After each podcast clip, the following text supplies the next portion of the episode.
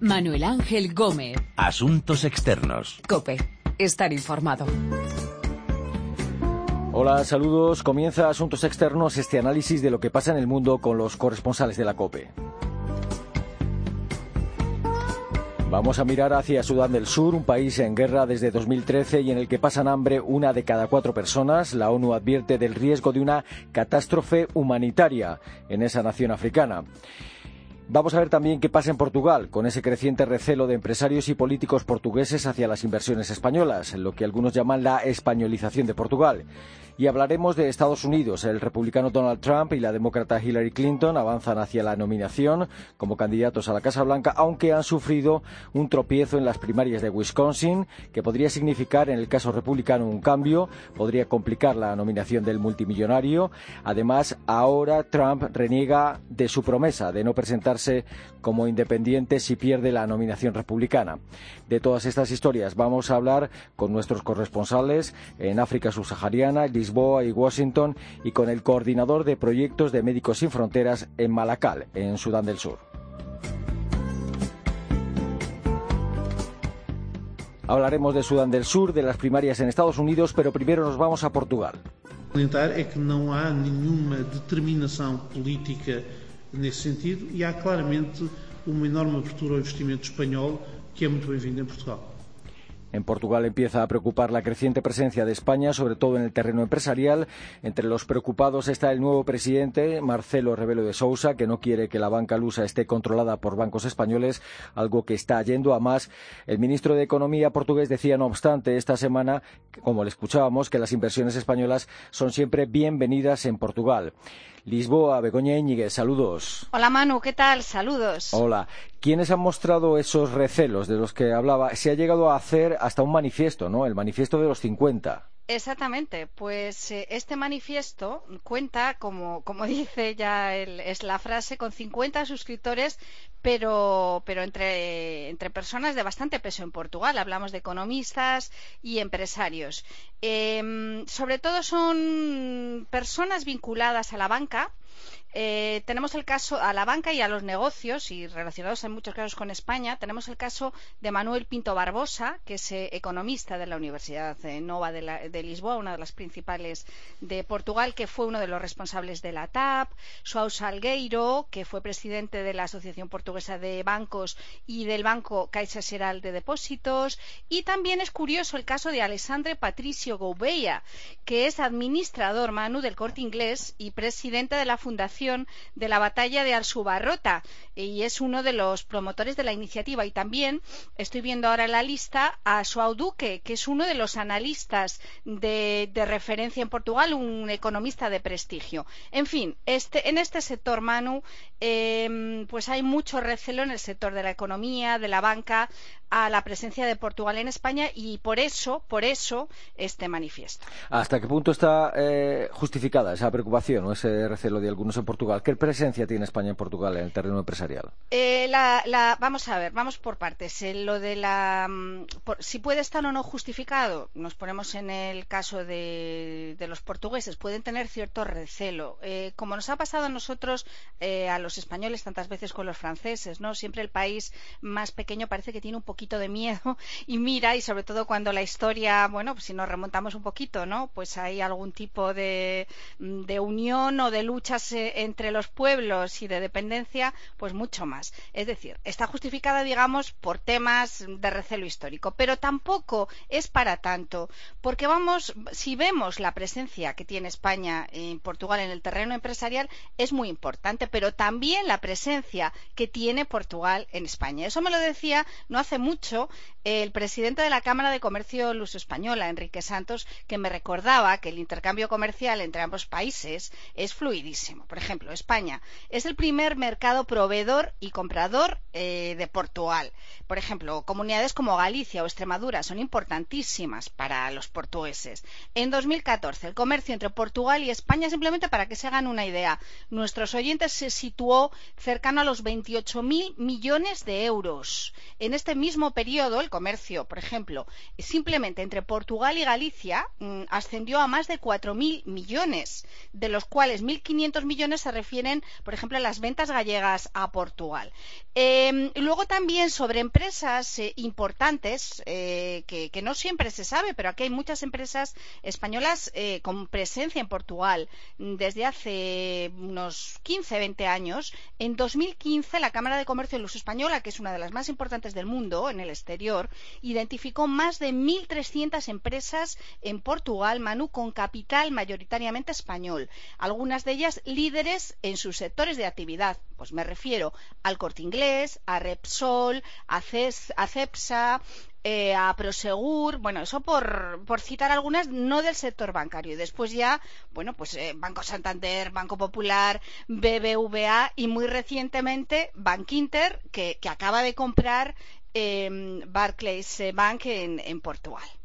Y, parece que esa preocupación se debe también a que hay cada vez más bancos portugueses en manos de bancos españoles. Exactamente, relacionado con lo que acabo de decir ¿no? de los bancos.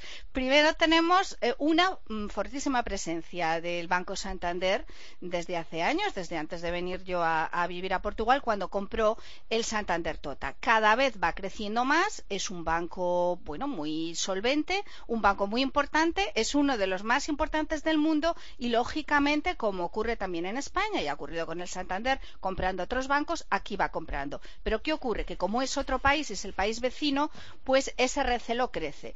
Todo comenzó además, eh, este manifiesto de los 50, estos recelos, este miedo al papao español, que el papao español significa como el, el ogro español que viene y parece que se va a hacer con todo, ¿no? Porque eso así se denomina a veces en algunos periódicos eh, portugueses.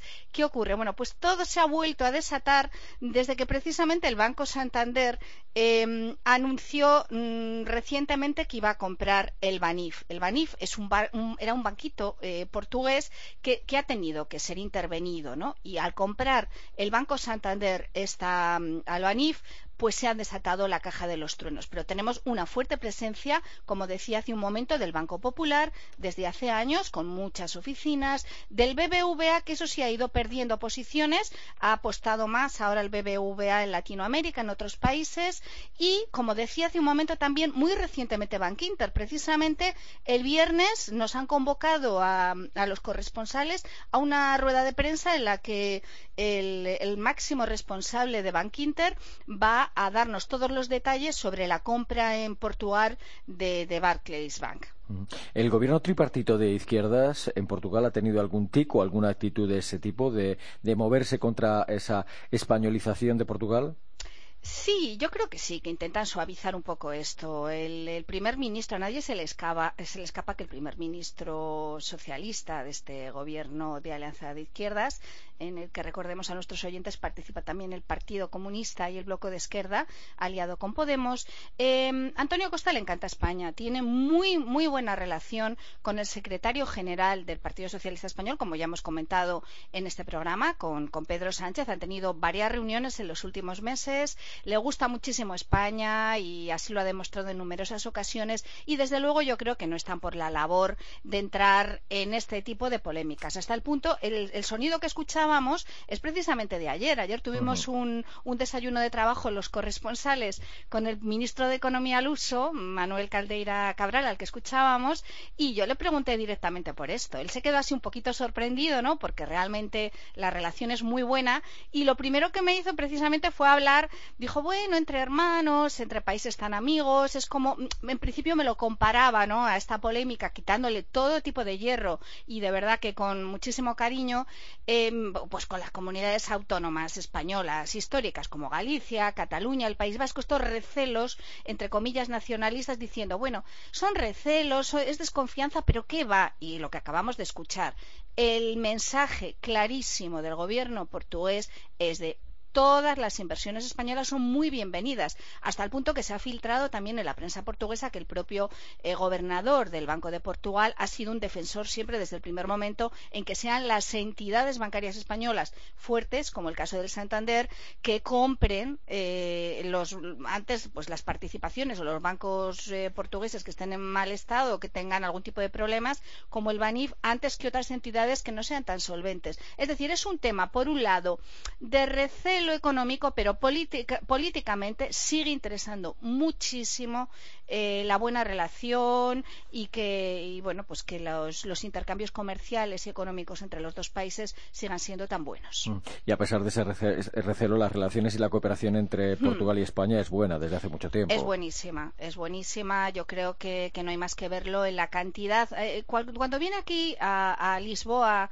eh, tú sabes que yo llevo viviendo aquí ya bastantes años. Cuando viene cualquier eh, gobernante español, sea del gobierno que sea, cualquier ministro, no hay más que ver mm, cómo se llevan, tanto sean de un gobierno como del otro, cuando cambian de ministros, de secretarios de Estado, tanto en Portugal como en España. Las relaciones siguen siendo buenísimas, cada día mejores. Y además en Europa, es algo en lo que insisten todos, en Europa eh, seguimos teniendo, bueno, pues digamos una sola línea de actuación Portugal y España en prácticamente todos los temas, yendo de la mano. Y eso es muy importante. Yo creo que tenemos que dejar de lado estos recelos, que es verdad que existen, que por una parte es lógico si lo analizamos desde el punto de vista portugués, pero que, bueno, pues que las relaciones económicas y políticas a todos los niveles entre los dos países son muy buenas. y la tarde se escapa verso adentro y yo sigo buscando sin encontrar mi centro y pongo ladrillo sobre ladrillo y sigo sin dar con el estribillo y entonces me pregunto ¿Qué es lo que visten? El movimiento contra la españolización de Portugal de, algunas, de algunos empresarios portugueses.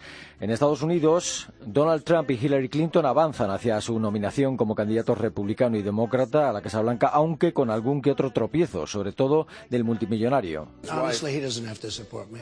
I'm not asking for support. Do you continue to pledge whoever the Republican nominee is? Uh, no, I don't anymore. Look, I've been treated very unfairly. Decía uh, Trump que no necesitaba el apoyo de su rival Ted Cruz y renegaba de su promesa de apoyar al candidato republicano a la presidencia, sea quien sea. Tanto Trump como Hillary Clinton han tropezado en las primarias de Wisconsin, las últimas primarias. El multimillonario podría ver cómo empiezan a complicarse las cosas.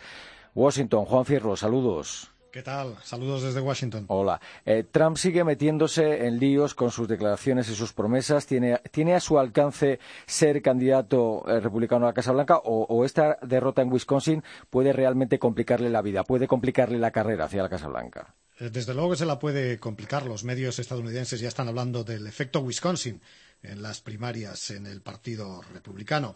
Y es que, aunque llevamos un largo proceso, todavía nos faltan 16 primarias más eh, por celebrarse. Trump tiene en estos momentos 743 delegados de los 1.237 eh, que son necesarios. Necesitaría a partir de ahora, a partir de Wisconsin, ganar el 60% de los delegados que hay en juego. Cruz lo tiene todavía más difícil porque necesitaría el 88% y Kasich ya ni te cuento porque necesitaría un 125%. Está fuera totalmente de cualquier eh, quiniela.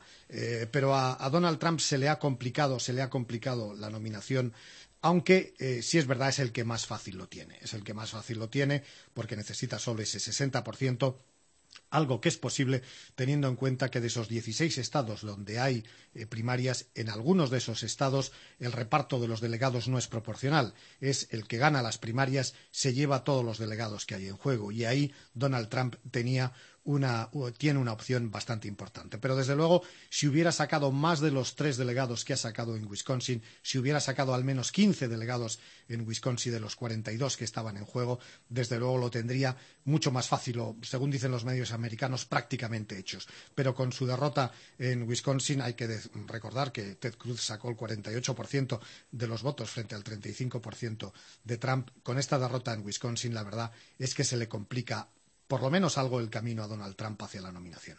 ¿Y por qué ahora se echa atrás Trump en su promesa, en esa promesa de apoyar al candidato republicano, sea quien sea?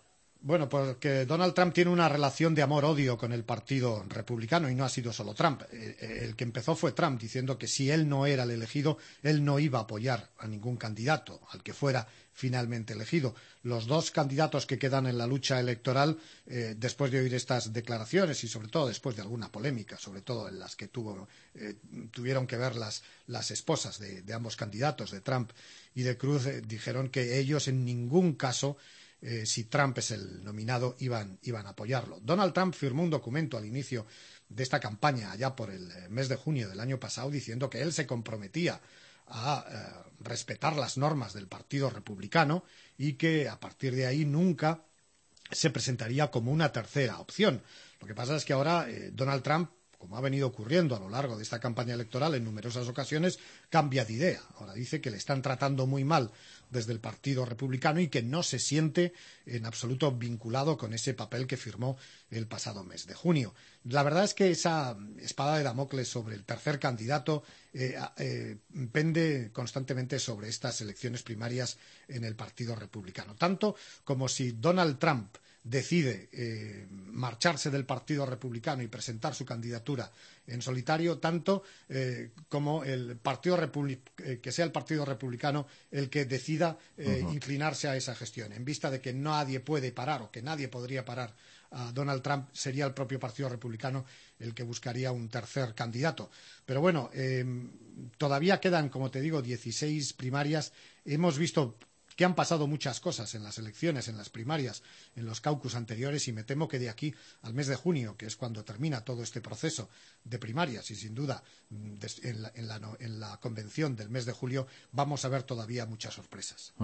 Entonces, ¿hay algún plan B de la dirección del Partido Republicano? Si Trump consigue los delegados necesarios para garantizar esa nominación, ¿intentarían hacer alguna maniobra? Eh, se habla mucho de la opción caballero blanco, que aparezca un paracaidista, un caballero blanco en la convención republicana apoyada por el partido, si ve que la nominación de, Trump eh, no, hay quien, no hay quien la frene y que intente modificar esa convención. Todo esto es un proceso absolutamente largo y absolutamente tedioso y absolutamente complicado, porque ahora mismo los republicanos, de cara a esa convención del mes de julio, se están guiando por las normas de la última convención. A final del mes de abril se van a elegir a los miembros del Partido Republicano, donde habrá muchos seguidores de Donald Trump y muchos seguidores de Ted, Cruz, el comité que tiene que dirigir la convención del mes de julio en Cleveland. Antes de que se inicie esa convención, el 18 de julio, una semana antes, se reúne eh, esa comisión eh, de disciplina, podríamos decir, la, comisión que debe dirigir eh, la convención para trazar las normas por las que se va a dirigir esa convención. Ahora mismo, por ejemplo, tan solo Donald Trump y Ted Cruz podrían aspirar eh, a ser, candidatos porque hay una norma de la, última convención que dice que solo se podría ser candidato a la nominación del partido si se ha ganado las primarias o los caucus en al menos ocho estados. Y ahora mismo tan solo Donald Trump y Ted Cruz han ganado en más de ocho estados como te digo, esa sombra del caballero blanco aparece y desaparece constantemente en todo este largo proceso de primarias y de caucus en el Partido Republicano. Me temo que tendremos que esperar a la, a la misma convención a ver cómo llegan ahí los candidatos. Vamos a ver si Donald Trump al final consigue los 1.237 delegados necesarios. Entonces no habría debate o quizás sí, porque los republicanos no, quieren que Trump sea su, candidato y entonces intentarían dar un golpe de Estado en la propia convención. Como te digo, el, panorama está totalmente abierto y no solo está abierto, sino que está, digamos, sujeto a numerosas sorpresas que sabemos, a numerosos movimientos que sabemos que van a ocurrir de aquí al mes de julio. Una de las últimas declaraciones de Trump que ha levantado ampollas entre los economistas, entre otros, es que ha dicho que la economía de Estados Unidos va camino de una recesión masiva. Eh, eh, esa es una declaración, una larga entrevista que le hizo el Washington Post en, una edición eh, del, domingo, una amplia, muy amplia entrevista con Donald Trump, donde sorprendió a todos con esas declaraciones aunque tampoco fue más allá. Dice que estos son malos tiempos para invertir en bolsa, pero también el propio Trump decía que en, Wall Street no le iban a hacer caso y que esto sabía que no iba a afectar para nada al mercado de valores en los Estados Unidos, como de hecho así ha sido. Ha pasado ya más de una semana desde, esas declaraciones de, Donald Trump y desde luego no se ha movido nada en, Wall Street. En esas declaraciones decía otras cosas que a lo mejor eh, preocupan mucho más, eh, aparte de esa supuesta declaración, ¿no? De que estamos ante una nueva, ante una nueva recesión. Decía que en sus primeros 100 días eh, decía Donald Trump, lo que iba a hacer era bajar los impuestos, que es algo que dicen todos los candidatos eh, republicanos, y que iba a, aparte de reducir los impuestos, iba a revisar todos los acuerdos comerciales y todos los acuerdos militares que tiene firmado los Estados Unidos, incluido el papel de Estados Unidos en la OTAN, algo que ha levantado bastante polémica no solo en Estados Unidos, también, sino también en Europa, y además una afirmación eh, que repite constantemente y que la mayoría de los expertos, los economistas estadounidenses, dicen que es totalmente imposible, es que dice Donald Trump que va a terminar con la deuda nacional de 19 billones eh, de dólares en ocho años. Eso sería eh, dedicar dos billones cada año para reducir la deuda, dos billones de los cuatro billones que tienen aproximadamente los presupuestos eh, de los Estados Unidos cada año. Y dicen los, los, economistas, dicen los analistas, que si del presupuesto de cuatro billones le quitas dos eh, para pagar la deuda, con los dos billones que te quedas no tienes dinero suficiente para que el país eh, siga en marcha, con lo cual todos dicen que es absolutamente imposible. Pero bueno, eso forma parte, si quieres, de la retórica electoral, como el rebajar los impuestos a una, a una tasa eh, del 10% para todos, es decir, que no importa lo que tú ganes, eh, todos vamos a pagar en Estados Unidos el 10% de impuestos. Ya ganes eh, mil dólares al mes, como ganes un millón de dólares al mes. Sería una tasa plana absolutamente para todos, que también la mayoría de los economistas dicen que es absolutamente imposible de sostener. Pero bueno, ahí están esas declaraciones y ahí están las afirmaciones de los candidatos que por experiencias anteriores, de anteriores elecciones, porque esto es un dato que siempre llevan los republicanos, en su campaña electoral al final nunca se cumple. Y en el campo demócrata, Hillary Clinton ha perdido las primarias y caucuses en cinco de los seis últimos estados, aunque eh, no parece que Bernie Sanders a estas alturas sea una amenaza real para ella, ¿no? Sí, con Wisconsin son ya siete de los ocho de los ocho de las ocho últimas primarias o caucus. La verdad es que aquí Hillary Clinton tiene una ventaja bastante más importante que la que tiene Trump sobre sus competidores. Hillary Clinton tiene ahora mismo 1.295 delegados de los 2.300 que son necesarios. Eh, Sanders tiene apenas 1.000 eh, delegados a Hillary Clinton le bastaría con ganar el 36% de los delegados restantes eh, que quedan en las 16 primarias eh, o caucus eh, que quedan en el Partido Demócrata. Pero aquí hay un hecho significativo. Primero, eh, la campaña de Bernie Sanders no está muerta en absoluto. Bernie Sanders recaudó el pasado mes de marzo en tan solo un mes 44 millones de dólares y Hillary Clinton con su gran maquinaria apenas recaudó 19 millones de dólares. Eso da, bueno, nos indica que esa campaña de Bernie Sanders está todavía eh, muy viva y que va a dar mucha guerra y que seguramente va a llegar, seguramente no viva, pero sí que va a llegar hasta, hasta la convención de los demócratas en Filadelfia, también en el, en el mes de julio. Lo que pasa es que los demócratas tienen un mecanismo que lo impusieron para evitar que candidatos como Sanders ganen las primarias, que es lo que se conoce aquí como los superdelegados que son eh, pues prácticamente 700 personas que son miembros electos del Partido Demócrata, dirigentes del Partido Demócrata, exdirigentes del Partido Demócrata, gente que le da mucho dinero al Partido Demócrata y que tienen libertad absoluta para eh, votar. Eh, generalmente votan al, candidato que ha sido elegido en las urnas, pero también pueden variar su voto y pueden cambiar la decisión de, de, las urnas, los superdelegados. Y de hecho se crearon en 1970, creo que fue, para evitar que un candidato que no le gustaba a la dirección del Partido Demócrata fuera designado candidato eh, presidencial. La mayoría de esos superdelegados ahora mismo se inclinan por Hillary Clinton, de ahí esa, esa ventaja esa importante ventaja de, Hillary Clinton sobre, eh, Bernie Sanders. Eh, los partidarios de, Bernie Sanders, antes de ver de, de, que de alguna manera la carrera se estaba acortando, se estaba comprimiendo, lo único que hacían hacia los superdelegados era insultarles directamente, es decirles que eran una figura antidemocrática y que no deberían existir para nada.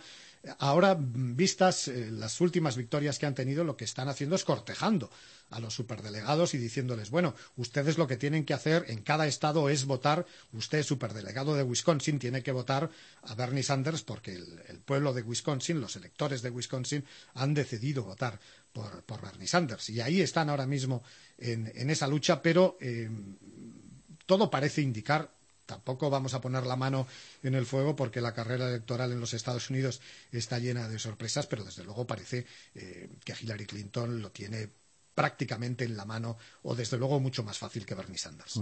Y en breve las primarias de Nueva York, en las que tanto Trump como Clinton son favoritos.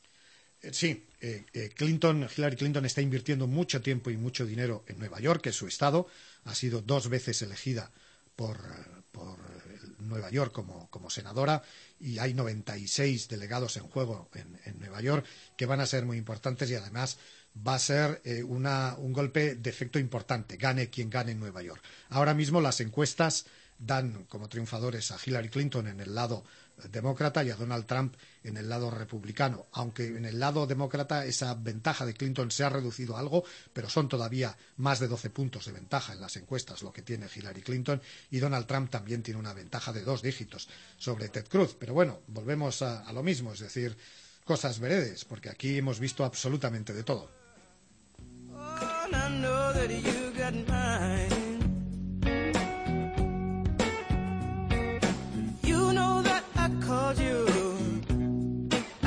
too many times. You can call me, baby. You can call me anytime. Donald Trump y Hillary Clinton favoritos en la carrera hacia la Casa Blanca, aunque ya veremos. Mientras tanto, en Sudán del Sur, la guerra civil ha hecho que más de dos millones de personas hayan tenido que abandonar sus hogares desde 2013.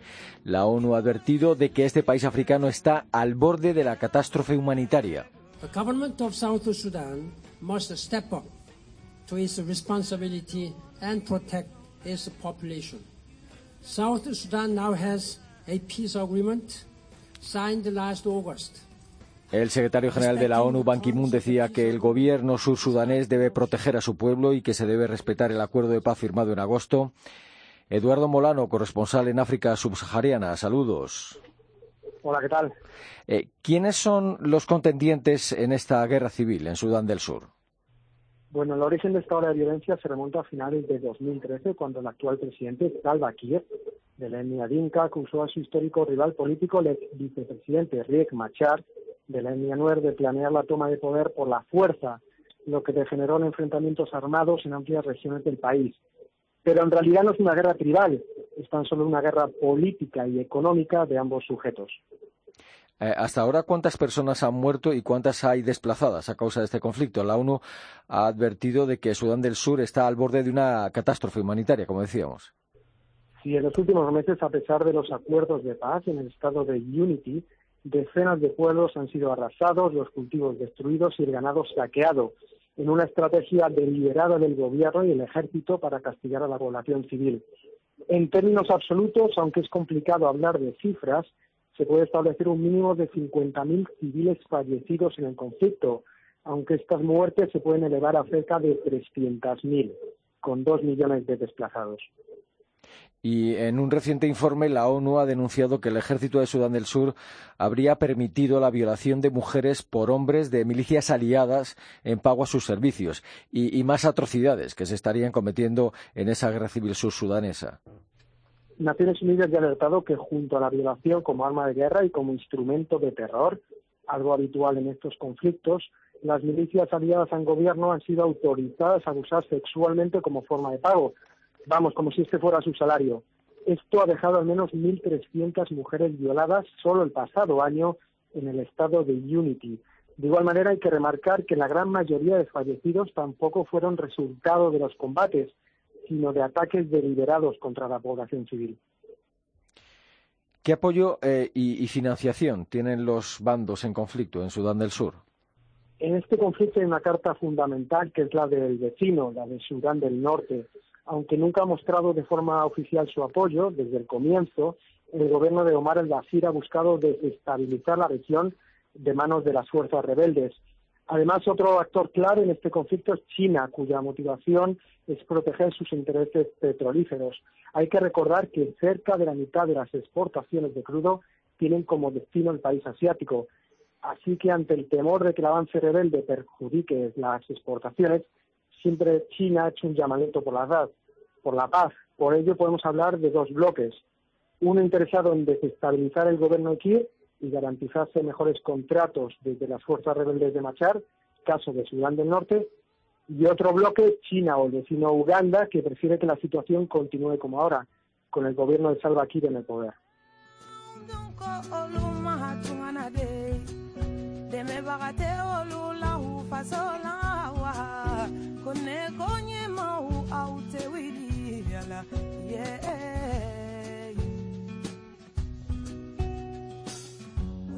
San kelen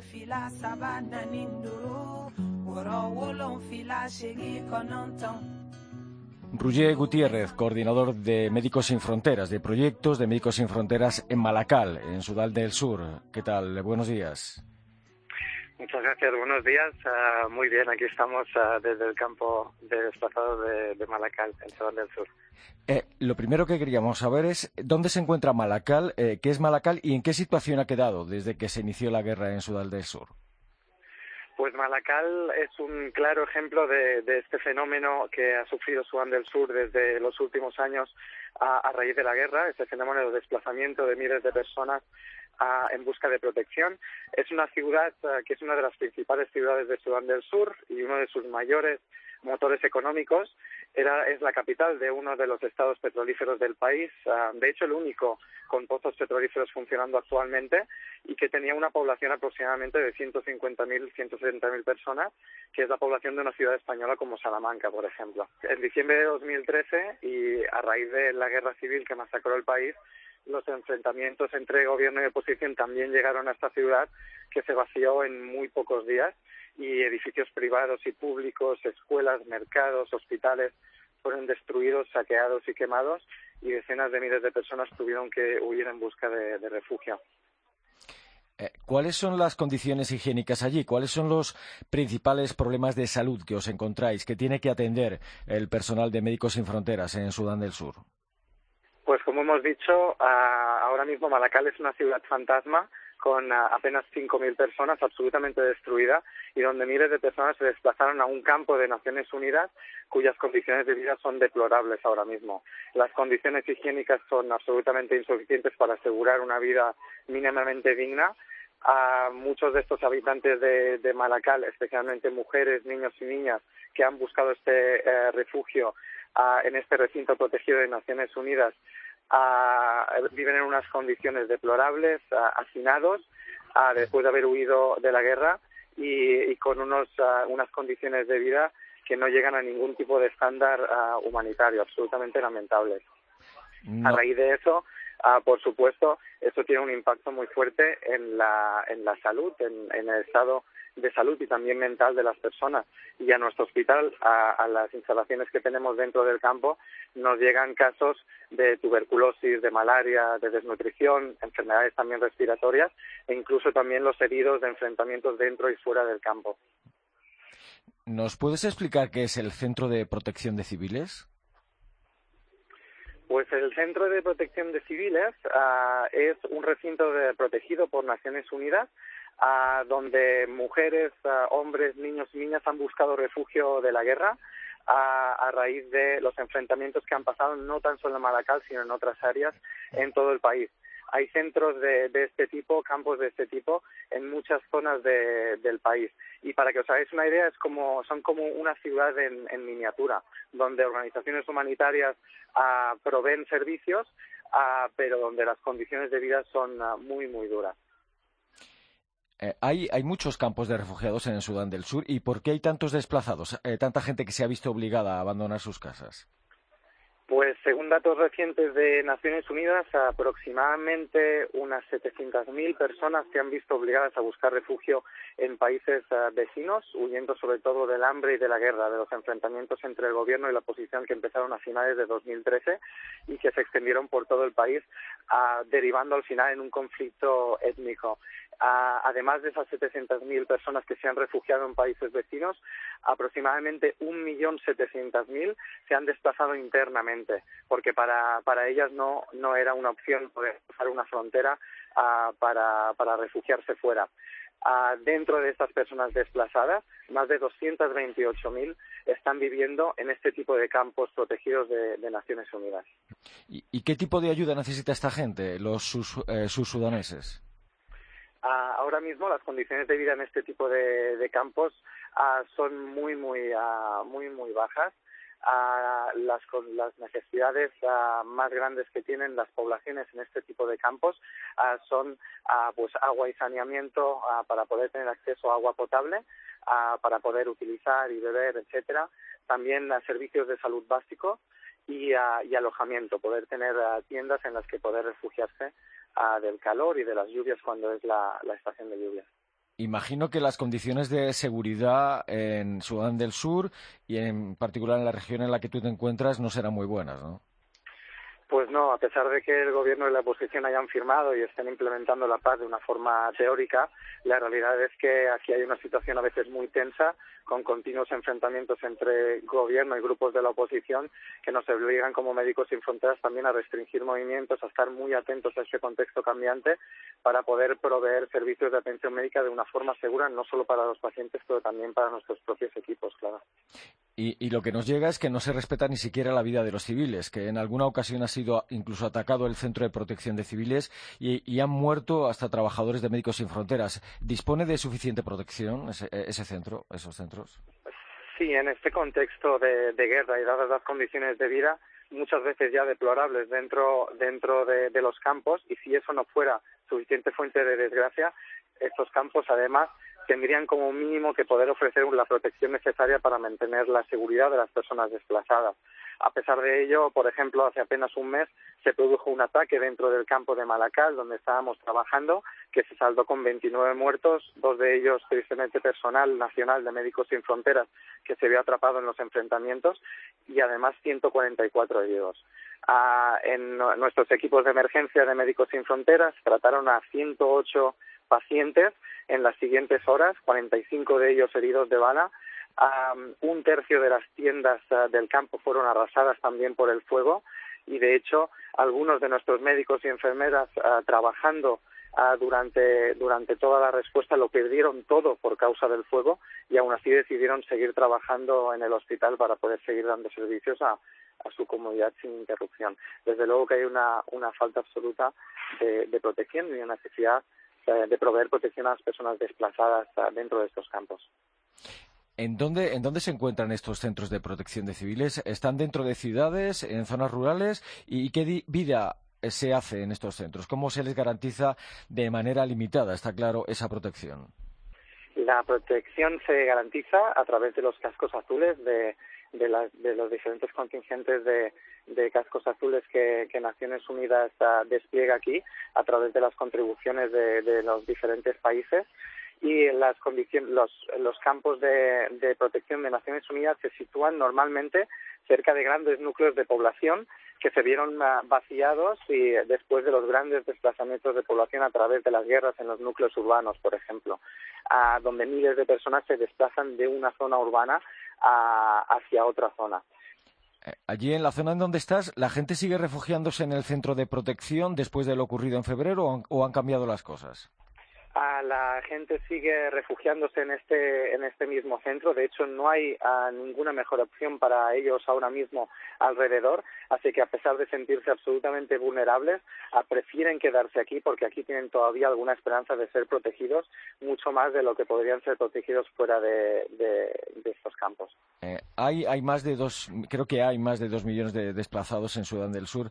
En, en qué condiciones viven estas personas dónde se aloja la gente en tiendas de campaña al raso o cómo hacen Ah, como hemos ah, comentado antes, ah, las condiciones de, vida y de hacinamiento aquí son, son absolutas.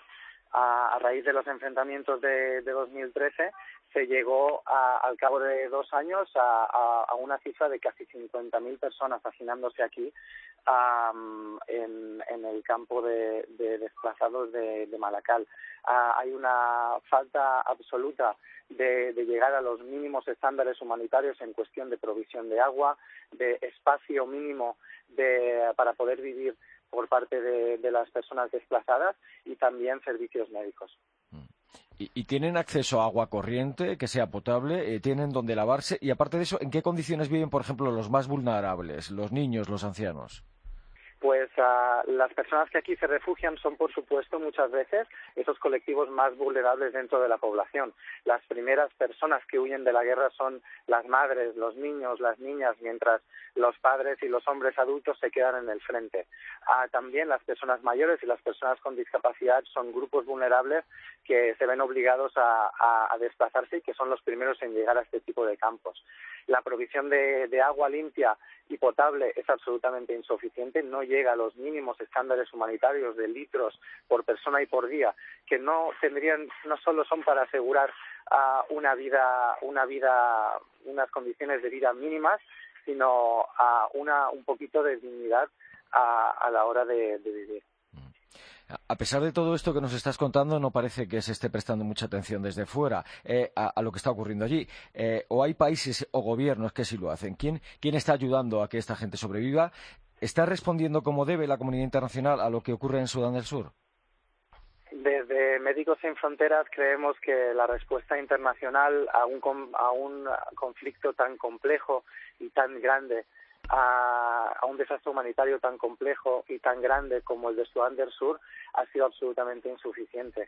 Los actores humanitarios y la comunidad internacional en general ha fallado a la hora de proveer una respuesta mínima a un desastre de este tamaño y de esta complejidad aquí en Sudán del Sur.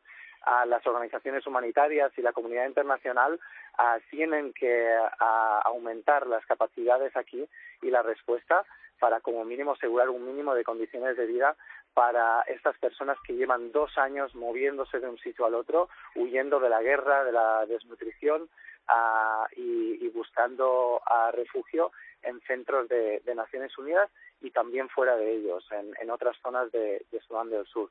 Para nosotros, uh, la crisis de Sudán del Sur es el claro ejemplo de una crisis olvidada que no es tan mediática como, otras que aparecen más a, en los medios de comunicación porque tocan de una forma un poco más directa a los países europeos y a los, uh, y a los países de Occidente, pero creemos que las necesidades aquí son absolutas y de hecho una organización como nosotros que estamos acostumbrados a, estar en primera línea en conflictos de todo el mundo, hemos visto situaciones de violencia y desastre aquí que hemos visto en muy pocos sitios. Mm.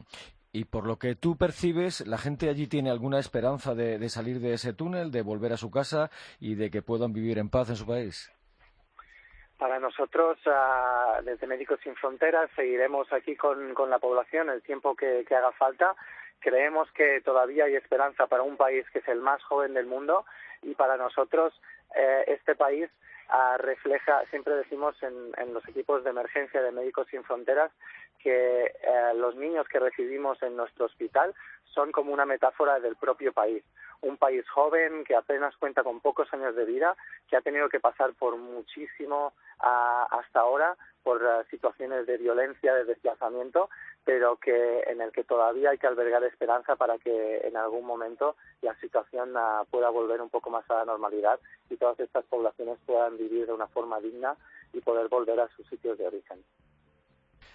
Ruyer Gutiérrez, coordinador de proyectos de Médicos Sin Fronteras en Malacal, en Sudán del Sur. Gracias por, por atendernos y un saludo. Muchísimas gracias. Un fuerte abrazo de todo el equipo de Médicos Sin Fronteras desde Sudán del Sur. Un abrazo y buena suerte.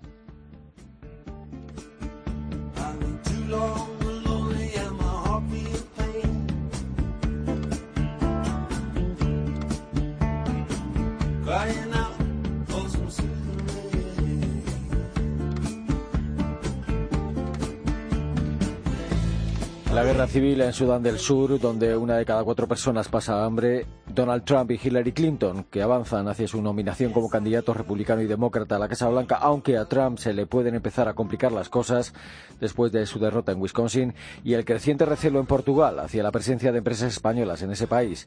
Nos lo han contado nuestros corresponsales en África subsahariana, Washington y Lisboa, y hemos hablado con el coordinador de proyectos de Médicos Sin Fronteras en Malacal, en Sudán del Sur. Ha estado con nosotros en el control nuestro compañero Pedro Díaz Aguado. Recuerden que nuestra dirección de email es asuntosexternos.cope.es y que también estamos en Twitter, Asuntos Externos todo junto. Volvemos con Asuntos Externos dentro de una semana aquí, en cope.es.